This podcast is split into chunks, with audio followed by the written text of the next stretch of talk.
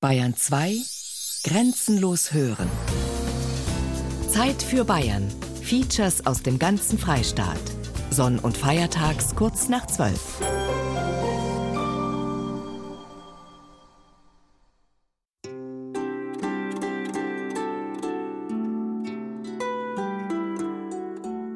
Das Wetter ist existenzfördernd oder vernichtend. Also sprich, Wetter hat etwas mit der Vegetation zu tun. Und deswegen ist es ja ganz naheliegend, dass sich die Menschen natürlich auch mit dem Wetter beschäftigt haben und auch versucht haben, eine Ordnung, eine Regelmäßigkeit natürlich in den Witterungserscheinungen zu erkennen. Wenn Mutter gesagt hat, Mensch, Vater, jetzt haut's die vor der Haustür zu, jetzt kriegen wir das Schins wieder. Wenn es die hintere Haustür zugehauen hat, dann haben wir ein schlechtes wieder gekriegt. Darum schaue ich sowieso alle Tage am Himmel auf. Wenn man Arbeit im Freien hat, dann ist man abhängig vom Wetter. Da bietet sich der Himmel natürlich an. Der Himmel ist nicht erreichbar. Aber das Wetter kommt vom Himmel. Und insofern Wetter in der Geschichte der Frömmigkeit spielt eine sehr, sehr große Rolle. Die meisten Geistlichen beten, wenn es irgendwie passt, dann Wettersegen. Jeden Sonntag. In der Hauptvegetationszeit, also von Pfingsten bis auf ja, bis Ende August umeinander.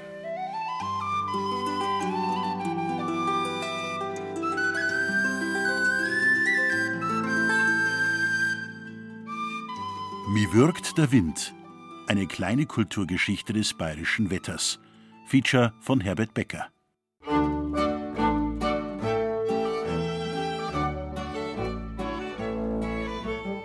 Bis ins 20. Jahrhundert hinein war ja Bayern ein agrarisch geprägtes Land. Das heißt, ein Großteil der Bevölkerung hat von der Landwirtschaft gelebt und war damit natürlich auch von der Natur im weitesten Sinn abhängig, speziell natürlich auch damit vom Wetter abhängig. Wenn jetzt die Getreideernte zerstört war, dann hat das natürlich auch schwerwiegende Folgen nach sich gezogen. Insofern können wir das heute vielleicht gar nicht mehr so nachvollziehen, denn für uns ist heute Wetter mehr als Freizeitwetter wichtig und nicht so sehr als die wichtigste Voraussetzung für ein Wachsen unserer Naturressourcen sozusagen. Zwei Volkskundler, Michael Ritter vom Bayerischen Landesverein für Heimatpflege und Christoph Kürzeder, der Leiter des Diözesanmuseums Freising, sprechen über die existenzielle Bedeutung des Wetters. Helmut Groschwitz, der Leiter der Abteilung Kulturanthropologie an der Universität Bonn, macht sich Gedanken über den prägenden Einfluss, den das Wetter auf die kulturelle Entwicklung einer Gesellschaft hat. Das Wetter ist natürlich ein Faktor, der uns im Alltag eigentlich immer in irgendeiner Art und Weise betrifft. Durch unseren gesamten Alltag zieht, fängt an vom Wohnungsbau, Landwirtschaft, Viehzucht und so weiter, geht hin zur Kleidung.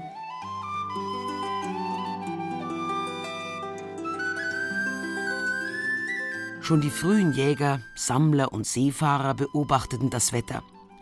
Doch sie richteten ihr Augenmerk auf andere Kriterien als die Ackerbauern. Die beschäftigte zunächst einmal die Frage nach dem besten Zeitpunkt für Aussaat und Ernte der Feldfrüchte. Und das ist bis auf den heutigen Tag so geblieben. Geändert allerdings haben sich die Mittel, derer man sich auf der Suche nach der richtigen Antwort bedient. Hinterm Haus habe ich also eine Wetterstation. Das ist eine sogenannte agrarmeteorologische Wetterstation. Da gibt es 120 in Bayern. Die sind über ganz Bayern verteilt. Man möchte eben feststellen, wie sich das Wetter entwickelt. Man möchte aber auch wissen, äh, welchen Einfluss zum Beispiel das Wetter auf die Bodenfruchtbarkeit hat. Josef Ettel aus der Gemeinde Miltach im Oberpfälzer Landkreis Kam blickt bei seinen Beobachtungen nicht nur nach oben, sondern auch auf den Boden. Zu seiner Station gehört unter anderem eine Erosionsmessstelle. Über Jahrzehnte hinweg sammeln Leute wie er Datenmaterial und werten es aus. Unter anderem, um Aufschlüsse über klimatische Entwicklungen zu gewinnen. Klima ist ja eher etwas Allgemeines, etwas, was mit Durchschnittswerten auch zu tun hat. Klima kann ich als solches aber eigentlich gar nicht wahrnehmen. Wetter ist natürlich das, was ich überhaupt beobachten kann. Das tut auch Martin Bohmann in Eggerszell im vorderen bayerischen Wald. Ich betreibe seit 2007 meine private Wetterstation. Also einmal meine Wetterstation selbst natürlich, mit der kann man aber nur das momentane Wetter einfach messen. Also in einem bestimmten Ort zur bestimmten Zeit mit Temperatur, Niederschlag, Wind, Luftfeuchtigkeit, Sonnenscheindauer und die ganzen einzelnen Faktoren.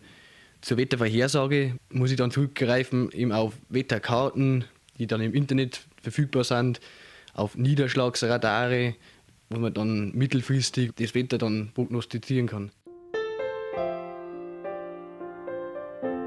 Sowohl Josef Ettel als auch Martin Bohmann versuchen aus ihren Beobachtungen Gesetzmäßigkeiten abzuleiten. Ganz ähnlich wie schon die Wetterbeobachter der ersten Stunde. Solche Regelmäßigkeiten muss man sich natürlich dann irgendwo merken können und die merkt man sich am leichtesten, wenn man einfach diese Erkenntnisse dann in Reime fasst und so sind eben diese ganzen Bauernregeln, Wetterregeln entstanden, die wir heute alle so kennen. Abendrot, gut Wetterbot. Eine Regel, die sich relativ leicht aufstellen ließ. Auch Martin Bohmann findet sie immer wieder bestätigt. Abendrot, gut Wetterbot, Morgenrot mit Regen droht. Das konnte ich schon öfters mit meinen Beobachtungen teilen. Das ist gerade ein Beispiel. Oder da gibt es mehrere. Zum Beispiel noch auf die schönsten Sommertage folgen die größten Wetter. Also gerade wenn wir oft wirklich längere Hochdruckphasen hatten mit langen heißen Tagen hintereinander, werden diese Phasenteile dann mit schweren Gewittern dann beendet. Dass es am Ende heißer Sommertage häufig zu Gewittern kommt, entgeht auch Laien kaum.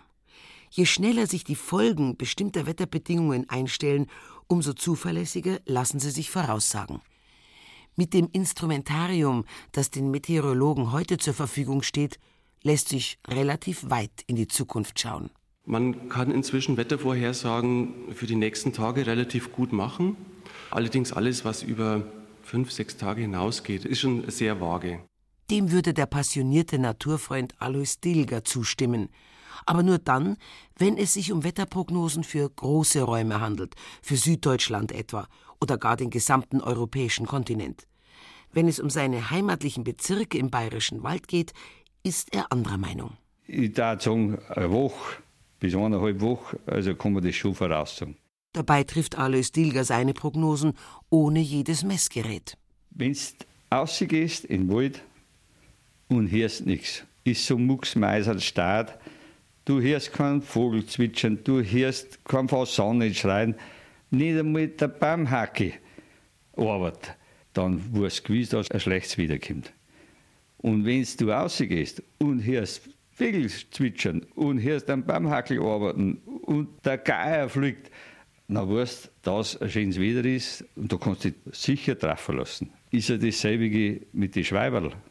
Wenn die Schweiberl ganz hoch fliegen, dass du es fast nicht mehr siehst, hast sicher für längere Zeit ein schönes Wetter. Wenn sie auf mittlere Höhe fliegen, na, dann hast du drei, vier Tage schönes Wetter. Und desto weiter das runtergehen, desto eher und desto schlechter wird es wieder. Ich meine, das ist so eine alte Regel, weil das hat mit Hoch- und Tiefwasser da. Aber das ist eine sichere Sache. Und wenn es gerade mit einem halben Meter über der Erde fliegen, dann weißt du, dass am nächsten Tag ringt. Manche glauben gar, aus dem Verhalten von Vögeln Wochen im Voraus auf das kommende Wetter schließen zu können.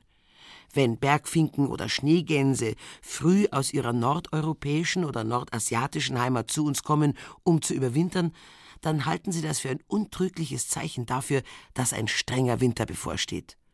Ornithologen schütteln hier den Kopf. Die Wetterregeln Wenn die Störche zeitig reisen, kommt ein Winter wie von Eisen. Bleiben Störch nach Bartelmä, tut der Winter uns nicht weh. können sie nicht bestätigen. Josef Ettel hat Störche beobachtet, die bis weit über Bartholomä, also den 24. August hinaus in Bayern blieben. Daraus auf einen besonders milden Winter zu schließen, wäre seiner Ansicht nach ein Fehler.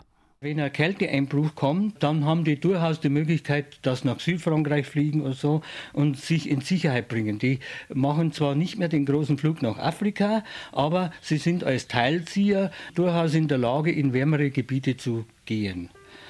Aber das ist dann die Reaktion auf die Kälte, die sie nicht vorhergesehen haben.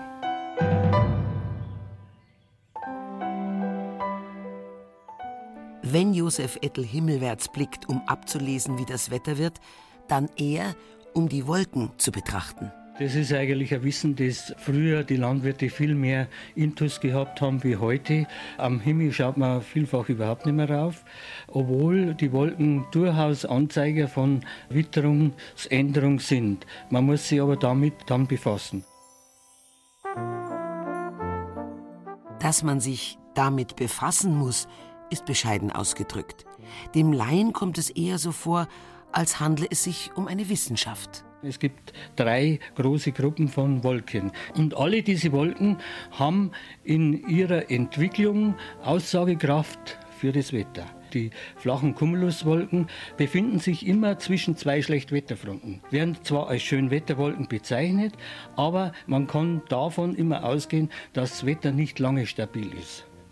Wobei man aber immer, das gilt bei allen Wolkenformationen, schauen muss, ob die Wolken sich eher verdichten oder sich eher auflösen. Das ist also ein ganz entscheidender Punkt. Oft ist es ja so, gerade auch bei den Cumuluswolken, dass am Abend sich auflösen und plötzlich sind überhaupt keine Wolken mehr da. Und das ist eher ein Zeichen der schönen Wetterlage. Wenn sie sich aber verdichten, dann können sie turmartig nach oben steigen und können sich als massive Gewitterwolken entwickeln. Dem Zug der Wolken zuzusehen, hat die Menschen zu allen Zeiten fasziniert. Und zwar nicht nur, weil sie daraus auf das Wetter schließen wollten.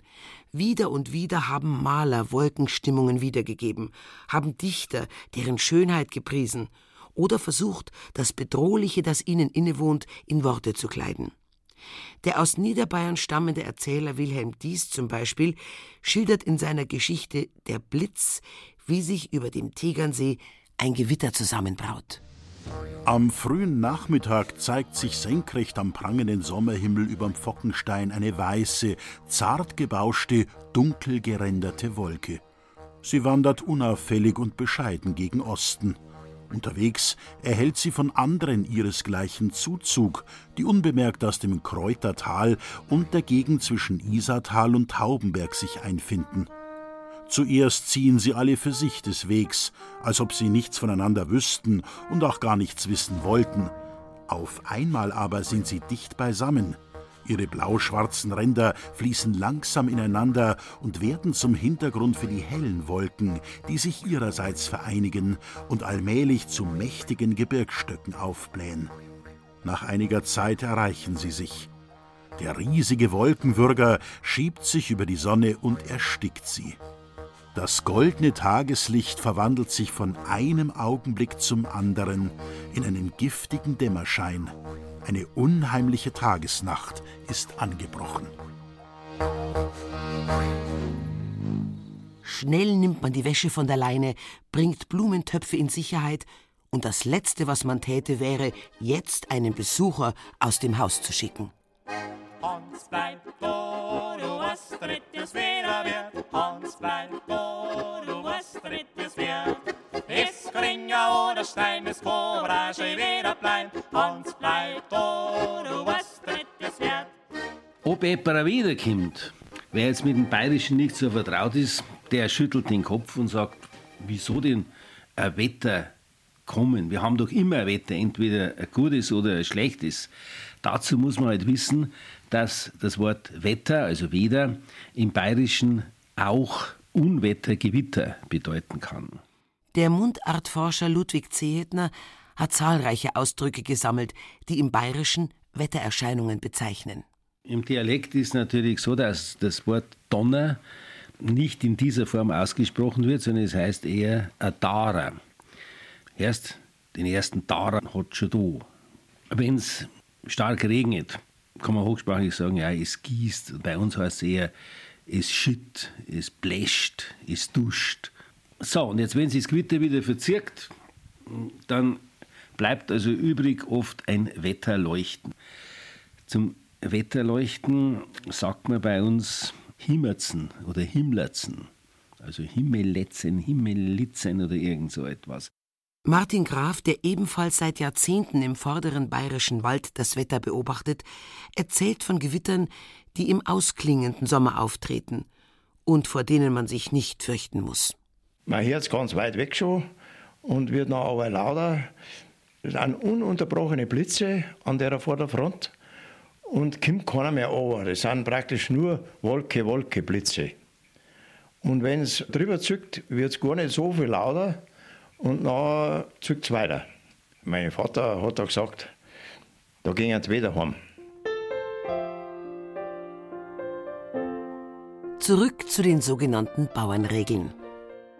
Zum einen gibt es Bauernregeln über die Art und Weise, wie ich einen Haushalt betreiben soll, wo zum Beispiel davor gewarnt wird, dass man nicht zu viel Schnaps trinkt, dass man sich mit seinem Nachbarn gut stellt und so weiter. Aber meistens werden darunter halt diese Bauernregeln verstanden, wo es ums Wetter geht. Über Jahrhunderte hinweg wurde das, was man festgestellt hatte und für einigermaßen gesichert hielt, in mehr oder weniger holprige Reime gepresst und eine Generation gab es mündlich an die nächste weiter. Das älteste erhaltene schriftliche Zeugnis zum Wetter stammt aus dem 13. Jahrhundert. Die lateinische Abhandlung über die Beschaffenheit des Windes aus der Feder des hochgelehrten Regensburger Bischofs Albertus Magnus. Der spricht von bäuerlichen Beobachtungen. Die erste deutschsprachige Sammlung von Bauernregeln erschien 1505 in Augsburg. Ihr Titel? Von wahrer Erkanntnis des Wetters, also, dass ein jeder, er sei gelehrt oder ungelehrt, durch alle natürliche Anzeigung die Änderung des Wetters eigentlich und augenscheinlich wissen und erkennen mag. Manche der Regeln in dem Wetterbüchlein kommen uns bekannt vor.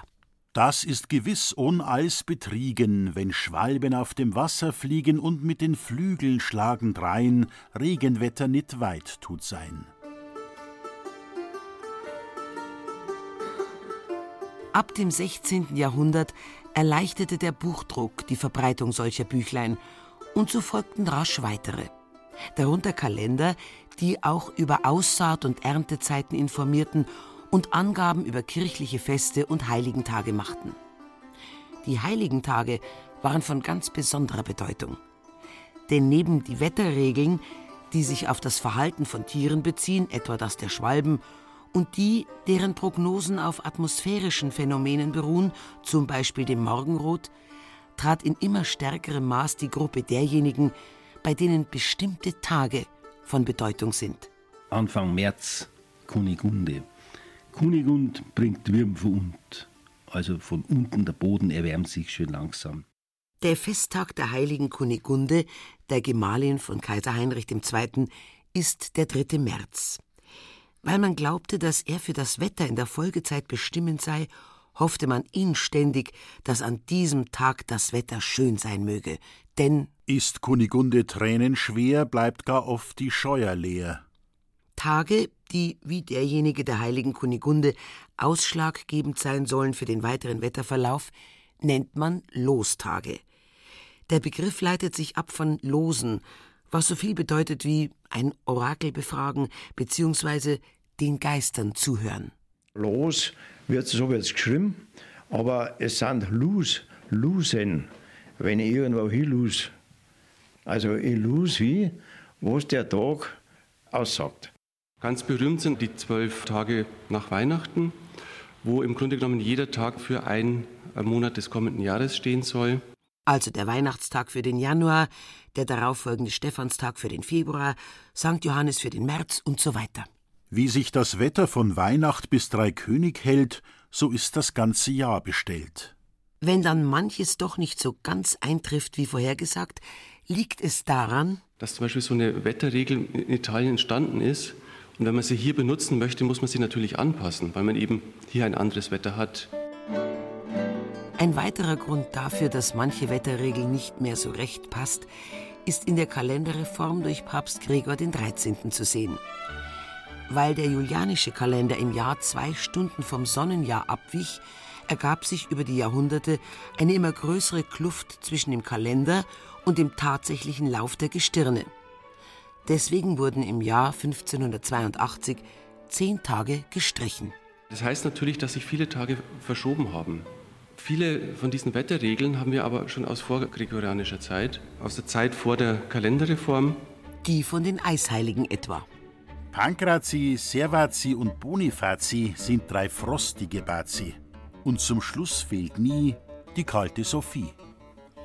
In den Tagen vom 21. bis 23. Mai kühlt es überdurchschnittlich oft ab. Die Eisheiligen stehen aber vom 12. bis 15. Mai in unserem Kalender, weil sie eben im julianischen Kalender auch schon dort standen. Im Bayerischen, da nehmen wir es jetzt gar nicht, ausnahmsweise einmal nicht so heilig, die heißen bloß die Eismaner. Dass sie Heilige sind, das ist in Bayern ziemlich wurscht. Und wenn sie nicht stimmen, die Wetterregeln? Ja, stimmen, ich weiß auch nicht. Man kann es oft so oder so auslegen, aber wenn ich jetzt von mir selber ausgehe, ich handle mich mit den Sachen durchs Jahr und weiß nachher, dass ich gut aufgehebt bin, wenn ich wieder spannend so oder so ist, weil ich gemalt habe.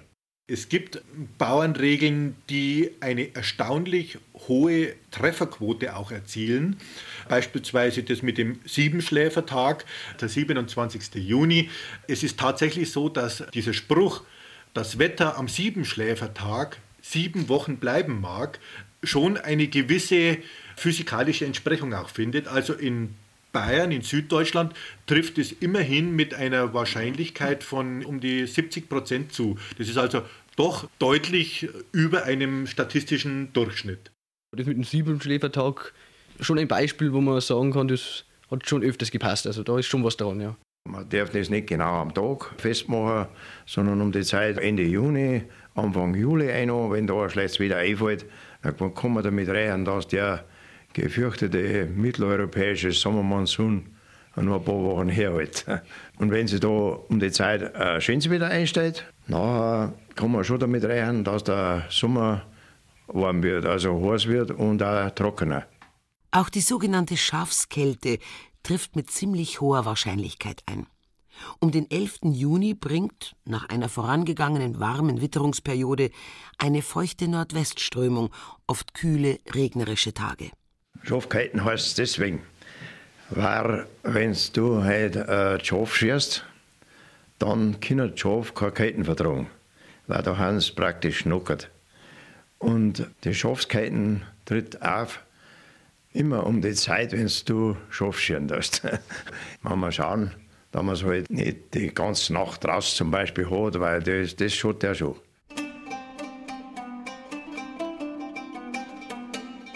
Auf der anderen Seite gibt es zum Beispiel so Sprüche, Wetterregeln, wie man es nennen will, wie zum Beispiel das mit den Hundstagen. Also da stimmt es also überhaupt nicht mit den tatsächlichen Phänomenen überein. Das hat nicht mit der Hitze zu tun, also nach dem Motto, in der Hitze leidet man wie ein Hund, sondern mit dem Sirius. Sirius, der ja auch als der Hundstern bekannt ist. In Ägypten, in Altägypten war ja die Existenz immer ganz stark abhängig von den Nilüberschwemmungen. Und man hat immer gewusst, wenn der Sirius aufgeht, dann kommt auch die Zeit der Nilüberschwemmungen. Und das war so markant in Ägypten, dass es später auch von den Römern übernommen worden ist. Bei den Römern hat es dann geheißen, also die Hitze dieser Tage würde damit zusammenhängen, dass hier das Licht von Sonne und Sirius miteinander verschmelzen und eine hohe Hitze erzeugen. Bloß der Aufgang des Sirius ist ja je nach Breitengrad unterschiedlich, sodass bei uns hier der Sirius erst Ende August aufgeht, aber die Hundstage bei uns auch nach alter Überlieferung in die Zeit Ende Juli datiert werden. Häufig spricht jemand der Einfachheit halber dann von Hundstagen, wenn es ihm ganz persönlich zu heiß ist, er das Wetter als besonders drückend empfindet oder wenn sonst etwas in der Luft liegt. Etwas, das einem auf eine schwer auszumachende Art aufs Gemüt schlägt. Im Bayerischen Wald gibt es immer noch eine Bezeichnung für eine bestimmte Wetterlage, das heißt, das ist Horderache oder Horrache.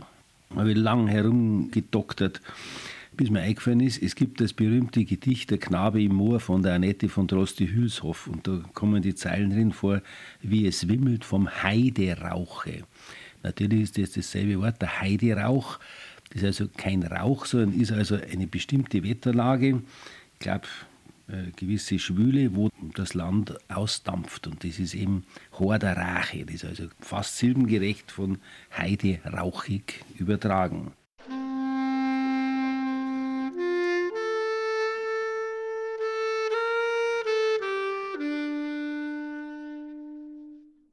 Mit dem Heiderauche ist Julius Längert, der vor vielen Jahren von Ostfriesland nach Bayern übersiedelte, vertraut. In seiner neuen Heimat dagegen lernte er eine andere, höchst eigentümliche Wetterlage samt der damit einhergehenden atmosphärischen Stimmung kennen. In Ermangelung einer treffenderen Bezeichnung nannte er sie Weißbierwetter. Es gab heiße Sommertage, die waren aber anders als heiße Sommertage anderswo. Da beschlich einen so das Gefühl besonderer Art, irgendein Ungenüge lag in der Luft. Und man hatte das Gefühl, dass man sich die Haut ausziehen möchte vor lauter, ich weiß nicht was, weil irgendetwas lag in der Luft. Es war eine metaphysische Sehnsucht ein metaphysisches Heimweh, das nicht zu stillen war. Es gab dagegen kein Mittel, außer man setzte sich irgendwo hin und trank ein Weißbier. Das Weißbier half auch nicht gegen das eigentliche Weh, aber es minderte es etwas und desensibilisierte ein bisschen. Und wenn es einem nachher dann schlecht ging, dann wusste man wenigstens wovon. Andere nennen das eine Schönwetterdepression, aber das ist nicht der treffende Ausdruck. Schönwetterdepression könnte man woanders auch haben. Dies ist eine typisch bayerische, bündnerische Spezialität.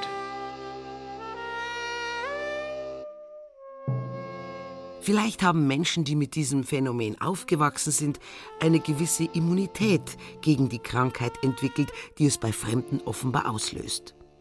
Wie eng aber auch bei waschechten Bayern das psychische Befinden mit dem Wetter zusammenhängt, führt das 100 Jahre alte Gedicht Weder Schwuin der Bayerwalddichterin Emmerens Meyer vor Augen. Ein vor Eifersucht verzweifelter Bursch klagt: Mi wirkt der Wind, mi druckt der Tag. Hü, meine Äxeln, hü. Schwul wird's, es kommt der Wederschlag. Hü, meine Äxel, hü. Der Acker hat einen Hirtenboden, der Mentkorn Gang, der Pflug an Schon. Hü, meine Äxel, hü. Mi wirkt der Wind, mi brennt der Tag. Hat, meine Äxel, hat. Und dass mis Mensch jetzt nimmer mag? Hat, meine Äxel, hat. Es hat immer seinen guten Grund. Und wann ich nicht der Stich den Hund, den Schlechten, straf mich Gott. Um es ganz klar zu sagen, weder der Heiderauch noch das Weißbierwetter noch die Wederschwulen haben etwas mit der bekanntesten aller bayerischen Wettererscheinungen zu tun, mit dem Föhn. Dieser warme Wind hat seinen Ursprung auf der Südseite der Alpen. Dort regnen schwere Wolken ab. Auf der bayerischen Seite, auf der alten Nordseite, da lösen sich die Wolken auf und dort herrscht dann eben dieser Föhn. Und der was dann auch bis zu dem Bayerischen Wald vordringt. Und, und das sieht man dann daran, dass man dann vom Bayerischen Wald aus auch die Alpenkette erkennen kann. Und das ist im Jahr so circa 14, 15 Mal schon der Fall. Die gute Fernsicht ist eine seiner Auswirkungen. Berüchtigt ist er für andere. Vor allem wetterfühlige Menschen haben unter ihm zu leiden. Jens Höning, praktischer Arzt in Mitterfels. Die Wetterfühligkeit ist bei Patienten, die eigentlich keine Vorerkrankungen haben, die dann auf verschiedene Wettereinflüsse reagieren. Bei einem kalten Wetter mit Gelenkschmerzen oder bei einem feucht-warmen Wetter, wie zum Beispiel am Föhn, mit Kopfschmerzen, Gereiztheit, Nervosität und so weiter. Ich glaube, dass es der Föhn war. So hat Franz Beckenbauer einmal eine Niederlage des FC Bayern erklärt auch als Entschuldigung bei Arbeitsunlust, ja sogar in allen möglichen Fällen von Unzurechnungsfähigkeit muss der Föhn herhalten. Angeblich haben Richter Unfallverursachern oder Straftätern schon mildernde Umstände zuerkannt, weil zum Zeitpunkt ihrer Taten Föhn herrschte. Bemerkenswert ist auch ein Fall, der einst am Amtsgericht Lindau anhängig war und in dem der Angeklagte ganz gegen seine dringende Erwartung schuldig gesprochen wurde. Der Spiegel berichtete seinerzeit Der Schuldspruch überraschte in Lindau nicht. Speziell bei Föhn neige Richter W., der Kopf verletzt ist, zu extremen und unverständlichen Urteilen. Dass alte Verletzungen bei Wetterumschwüngen neue Schmerzen verursachen, ist keine Seltenheit. Dr. Höning kennt das aus eigener Erfahrung. Ich persönlich habe Navi am Hinterkopf seit der Kindheit und merke da bis zu 24 Stunden vorher, wenn sich das Wetter dramatisch verändert. Man spricht in solchen Fällen allerdings nicht von Wetterfühligkeit, sondern von Wetterempfindlichkeit. Mitunter ist sie vermischt mit einem Schuss Einbildung. Es gibt Patienten, die nach zum Beispiel Knochenbrüchen schon vorher sagen können, dass das Wetter umschlagt. Äh, manche sagen sogar, sie kennen es eine Woche vorher schon. Äh, andere kennen es kurz vorher, wo es allerdings der Wetterbericht schon gesagt hat und vielleicht auch die Erwartungshaltung dementsprechend ist. Warum gerade der Föhn den Menschen so zusetzt, ist nicht restlos geklärt. Wenn sich die warmen Luftmassen mit der tiefer liegenden Kaltluft vermischen, kommt es zu kleinen, aber schnellen Luftdruckschwankungen. Offenbar versucht der Körper, diese Schwankungen auszugleichen, was wohl den Rhythmus anderer Körperfunktionen stört. Es scheint aber auch Personen zu geben, bei denen genau das ein Hochgefühl auslöst. Hermann Hesse jedenfalls schreibt in seinem Roman Peter Kamenzind Wenn der Föhn nahe ist, spüren ihn viele Stunden voraus Männer und Weiber, Berge, Wild und Vieh. Sein Kommen verkündigt ein warmes, tiefes Sausen. Zugleich rückt die ganze Landschaft ängstlich nah zusammen. Auf Gipfeln, die sonst in entrückter Ferne brüteten, kann man jetzt die Felsen zählen, und von Dörfern, die sonst nur als braune Flecken im Weiten lagen, unterscheidet man jetzt Dächer, Giebel und Fenster. Es gibt nichts Seltsameres und Köstlicheres als das süße Föhnfieber, das in der Föhnzeit die Menschen der Bergländer und namentlich die Frauen überfällt, den Schlaf raubt und alle Sinne streichelnd reizt.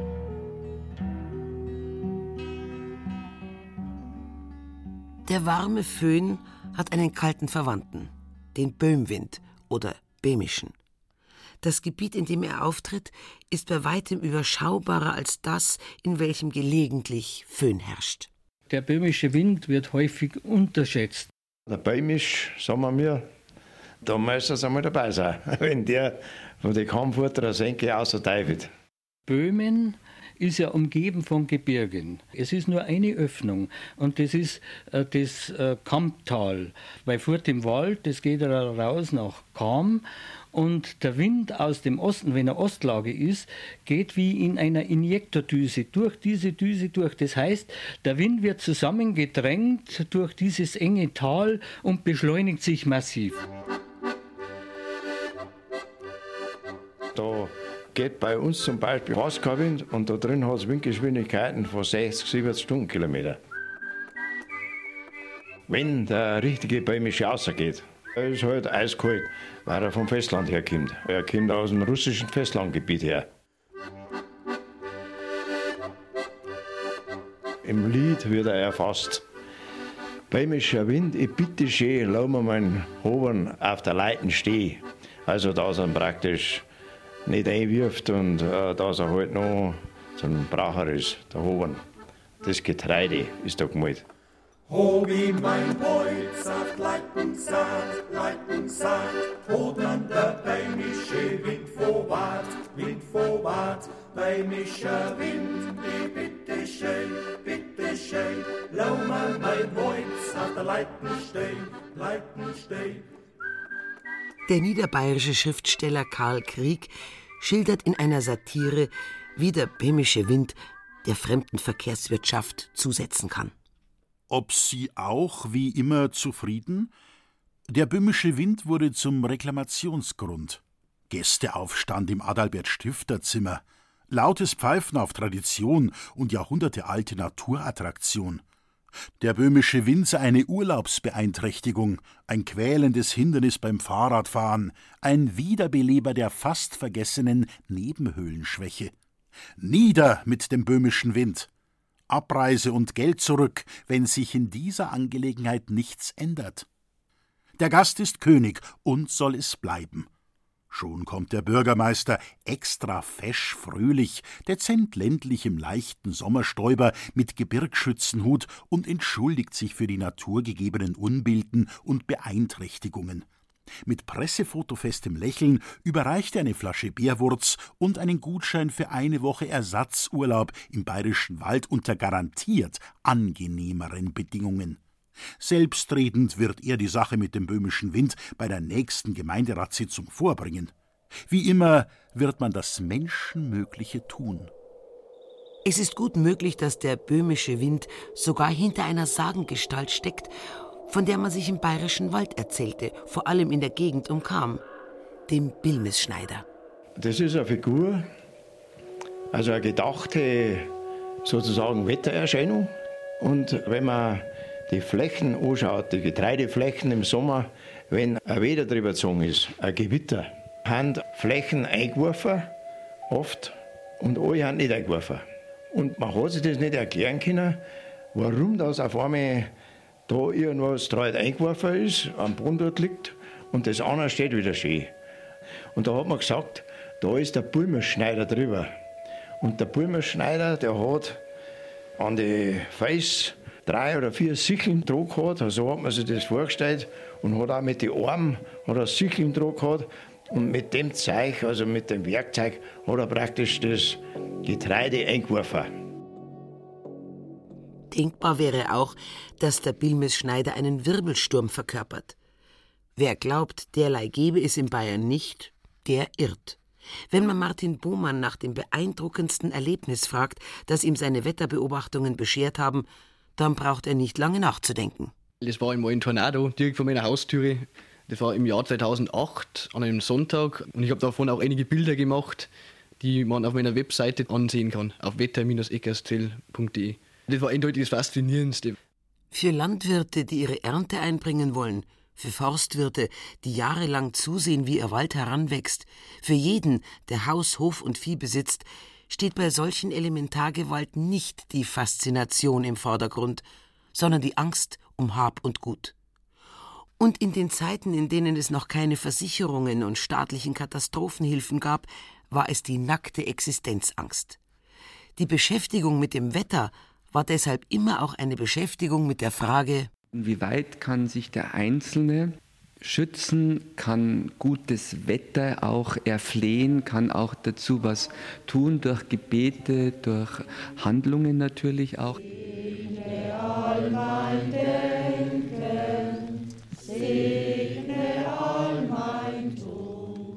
Dahinter steckt die theologische Vorstellung, dass ein Blitzschlag, ein Hagel, auch Überschwemmungen eine Art von Warnung oder eine äh, Strafe Gottes sind. Das hat zu verschiedenen Strategien geführt, wo man versucht hat, dieses Unwetter abzuwehren, angefangen von Wetterprozessionen, Hagelprozessionen, bis hin zu Praktiken, die fast so ein bisschen in, in, ins Magische hineingehen, also zum Beispiel das äh, Wetterläuten, dass man also, wenn ein Gewitter aufzieht, die Glocke geläutet hat oder vielleicht sogar bestimmte Glocken, die nur dafür besonders geweiht waren, um diesen Hagelschlag abzuwehren. Glocken, die dem Wetterläuten dienten, wurden oft mit entsprechenden Inschriften versehen. Die Lebenden rufe ich, die Toten beklage ich, die Blitze breche ich. Dem Wetterläuten liegt, genau wie dem Wetterschießen, der aus vielen Kulturen bekannte Gedanke zugrunde, dass Lärm Geister und Dämonen vertreibt. Wetterschießen ist keine kirchliche Praxis, aber hat sich schon im 18. Jahrhundert in vielen Gegenden, besonders auch Gebirgsgegenden von Süddeutschland bis Tirol, Südtirol durchgesetzt. Wobei man im katholischen Bayern alles in allem eher zum Läuten neigte. Schließlich nahm man an, Blitz und Hagel würden von Hexen oder gar vom Teufel selbst verursacht. Da lag es nahe, diese bösen Mächte mit dem vollen Ton einer geweihten Kirchenglocke abzuschrecken.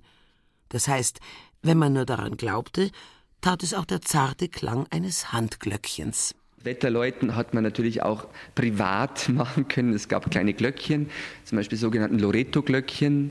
Das sind kleine Glöckchen, die man auch an Marienwallfahrtsorten kaufen konnten oder die die umherwandernden Kapuziner auch verteilt haben gegen ein Almosen. Und das sind kleine Glöckchen, meistens mit einer Darstellung eines Mariengnadenbildes, das man dann auch läuten konnte. So eigentlich die kleine Schwester der großen Kirchenglocke. Für einen Weiler war das natürlich wichtig.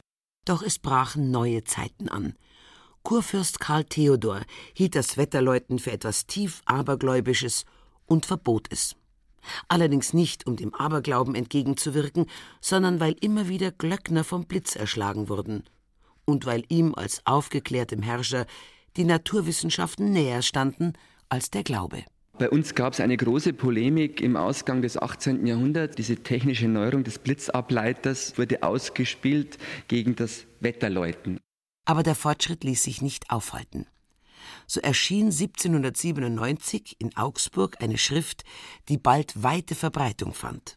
Gewitterkatechismus oder Unterricht über Blitz und Donner und die Art und Weise, wie man bei einem Gewitter sein Leben gegen den Blitz schützen und retten kann für Vornehme und Geistliche, zunächst aber für gemeine Leute bestimmt.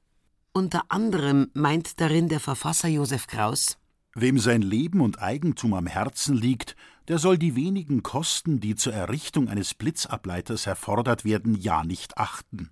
Verwendet man zur Herstellung seiner Gesundheit, die man so oft doch nicht erhaltet, hundert und noch mehrere Gulden, warum sollte man nicht eine geringere Summe zur Sicherheit seines Lebens und Eigentums aufopfern? Es war gerade, als stelle sich der Himmel auf die Seite der Fortschrittler. Im Jahr nach dem Erscheinen von Krausens Schrift baten Bauern den Passauer Bischof, das verbotene Wetterläuten wieder zu erlauben. Der Bischof gab der Bitte statt und prompt erschlug der Blitz wenige Monate darauf einen Glöckner. Es dauerte nicht lange, bis Bayern zu den deutschen Ländern mit den meisten Blitzableitern zählte.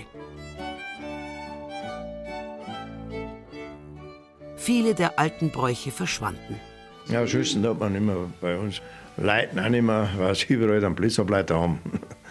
ja. Ja, es ist halt anders geworden. Trotzdem standen nach wie vor zahlreiche geistliche Mittel zur Bekämpfung von Blitz und Hagel zur Verfügung. Wir fangen vielleicht gleich mal mit dem absoluten Highlight äh, der Wettersicherung an. Das ist hier der sogenannte Wettersegen. Das ist ein Konglomerat von vielen, vielen, weit über 100 Kleinsakramentalien, die man hier zu einer Collage zusammengeführt hat hier kreisrund angeordnet, in der Mitte meistens das wichtigste und wertvollste Sakramentale, nämlich das sogenannte Agnus Dei. Das ist diese Wachsplakette, diese geprägte in der Mitte.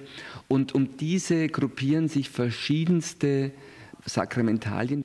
Darunter Reliquienpartikel, Weidenkätzchen, Stofffetzen und Bilder der Wetterheiligen Franz Xavier, Donatus, Petrus und der Mutter Gottes natürlich. Hier auf der Rückseite sind kreisförmig verschiedene lateinische Segenssprüche, aber auch Beschwörungen und Exorzismen, die sich zum großen Teil alle auf Wetter beziehen, insofern, dass sie das böse Wetter vertreiben sollen. Der Wettersegen kann die Form einer Monstranz haben oder, wie derjenige im Freisinger Diözesanmuseum, scheibenförmig sein. Man stellt ihn im Haus auf oder hängt ihn an die Wand – und er enthält keineswegs nur Gegenstände, die vor den Unbilden des Wetters schützen sollen. Da sind außerdem der Sebastianspfeil gegen die Pest und die Nepomukszunge gegen üble Nachrede, die Lanze des heiligen Florian gegen Schadfeuer und so weiter und so weiter. Das hat direkt hilft. Der Glaube ist halt da, dass man da gut aufgehabt ist, wenn man mit seinen Herkunden gut steht. Unter einem Wettersegen versteht man aber nicht nur einen Gegenstand, sondern auch ein Gebet. Die meisten Geistlichen beten, wenn es irgendwie passt, dann Wettersegen. Jeden Sonntag. In der Hauptvegetationszeit, also von Pfingsten bis auf ja, bis Ende August umeinander. Auch bei Umgängen und Prozessionen wird um gutes Wetter gebetet. Flurumgänge haben wir. Um die Zeit vor Pfingsten haben die Flurumgänge. Und da wird um gutes Wetter besser.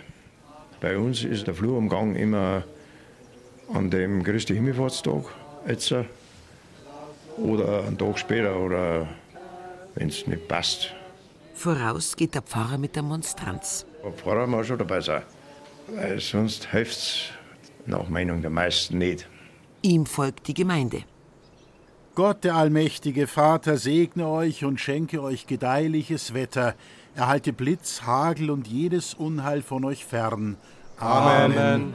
Er segne die Felder, die Gärten und den Wald und schenke euch die Früchte der Erde. Amen. Amen.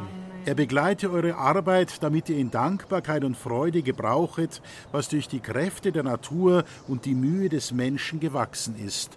Amen. Das gewähre euch der dreieinige Gott, der Vater, der Sohn und der Heilige Geist. Amen.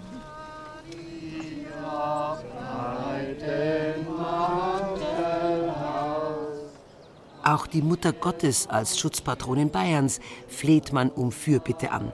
Besonders die Madonna von Altötting.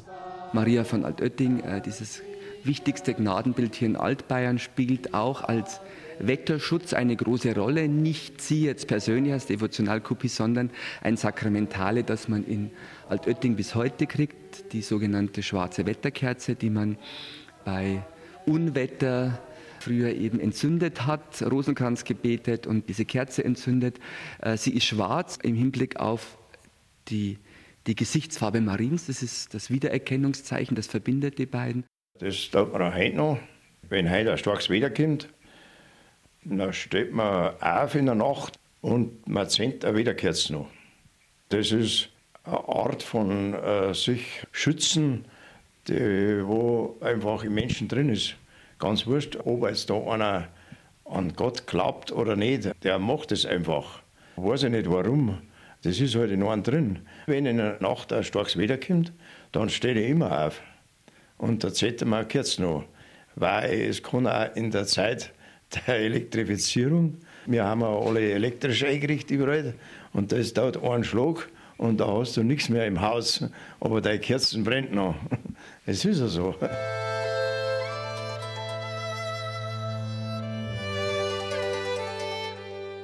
Es gab unzählige weitere, regional sehr unterschiedliche Methoden, mit denen man glaubte, sich gegen die Unbilden des Wetters schützen zu können. Wollte man ein Feld vor Hagelschaden bewahren, so vergrub man auf ihm in der einen Gegend Palmkätzchen, die man am Palmsonntag hatte weihen lassen, in der anderen Eier, die die Hühner am Gründonnerstag gelegt hatten. Gegen Blitzschlag pflanzte man hier Hauswurz auf das Dach, dort nagelte man einen Ochsenschädel an die Stadeltür. Man legte einen Laib Brot auf den Tisch, löschte das Herdfeuer, griff zum Amulett und wenn es ganz schlimm kam, legte man ein Gelübde ab. So wie der Sumperer in der Geschichte von der Fünferlkuh des niederbayerischen Schriftstellers Max Peinkofer.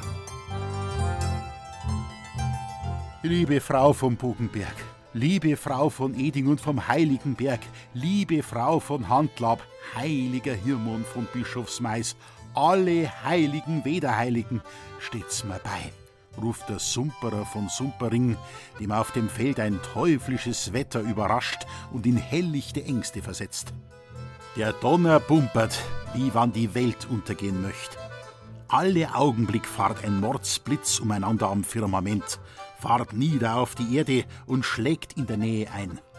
Und kein Unterstand in der Nähe, keine Schupfen, kein Haus, der Sumperer zieht seinen Rosenkranz heraus und macht ein Kreuz nach dem anderen. Herrgott, steh mir bei, sonst ist's aus mit mir. Aber der Himmel hat keine Einsicht und kein Erbarmen. In seiner Not fällt dem Sumperer die allerseligste Mutter Gottes von Handlab ein, die schon andere aus größter Wettergefahr errettet hat. Liebe Frau von Handlab, Wann du mich heut gesund und lebendig heimbringst, alsdann verkauf ich auf der Stelle meine schönste Millikuh, und zwar gleich in drei Tagen, wann in Hengersberg der Bedersmarkt ist. Und den ganzen Einnahmen, das ganze Kuhgeld kriegst du. Und tatsächlich, fast schlagartig hört es wieder auf. Allerdings bricht ein neues Unwetter über den Sumperer herein, als er seiner Frau von dem Gelübde erzählt. Eingehalten werden muss es, das ist auch ihr klar. Aber deswegen die schönste Milliko herschenken, nein, das kommt nicht in Frage. Und so lässt sich die Sumperin was einfallen. Sie geht mit der Kuh auf den Markt, aber sie hat noch einen Gockel dabei. Und nur mit ihm zusammen will sie die Kuh verkaufen. Kosten tut der Gockel 350 Mark und die Kuh nur ein Fünferl. Warum? Darum, das ist meine Sache. Der Handel findet statt. Und am Sonntag drauf pilgern der Sumperer und sein Weib nach Handlab. Sie wirft der Jungfrau ein Fünferl in den Opferstock, kniet nieder und betet. Liebe Frau von Handlab, jetzt kannst du zufrieden sein, mein ich. Denn das wirst du noch nie erlebt haben, dass dir jemand gleich ein ganzes Kuhgeld geopfert hat. Amen. Da wird die Hilfe des Himmels eindeutig mit einer Hinterfotzigkeit quittiert. Andererseits kommt es aber auch vor, dass jemand auf einen tatsächlich entstandenen Schaden mit Lob und Dank reagiert. Ich weiß jetzt das Jahr nicht mehr genau.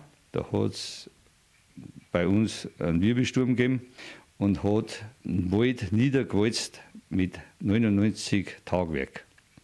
Also ungefähr 30 Hektar. Und das war ein sehr schöner, sehr hoher Wald. Also wirklich, das war ein sehr großer Schaden.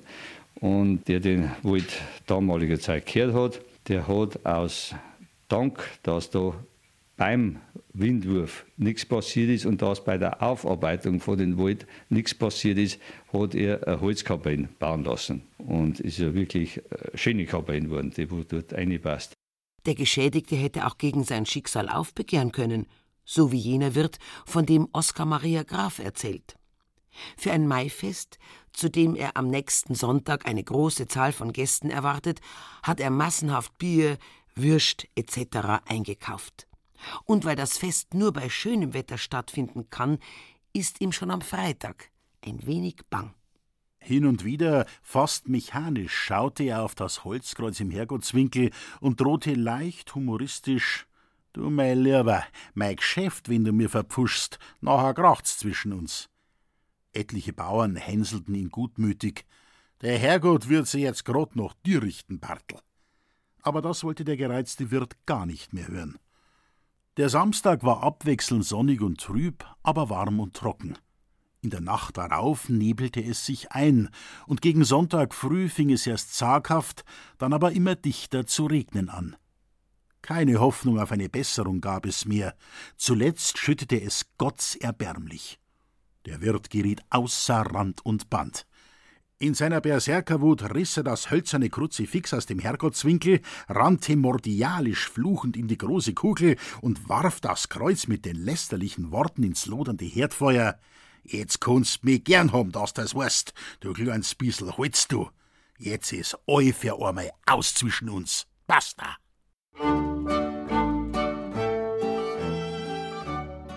Wie also reagiert ein bayerischer Christenmensch typischerweise auf gravierende Wetterereignisse?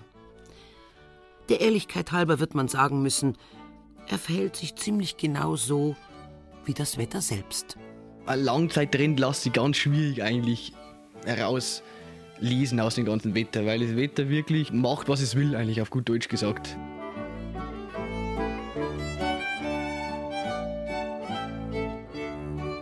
Wie wirkt der Wind?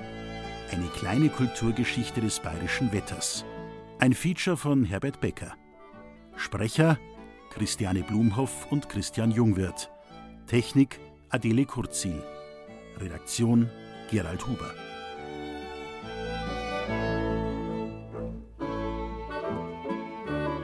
So.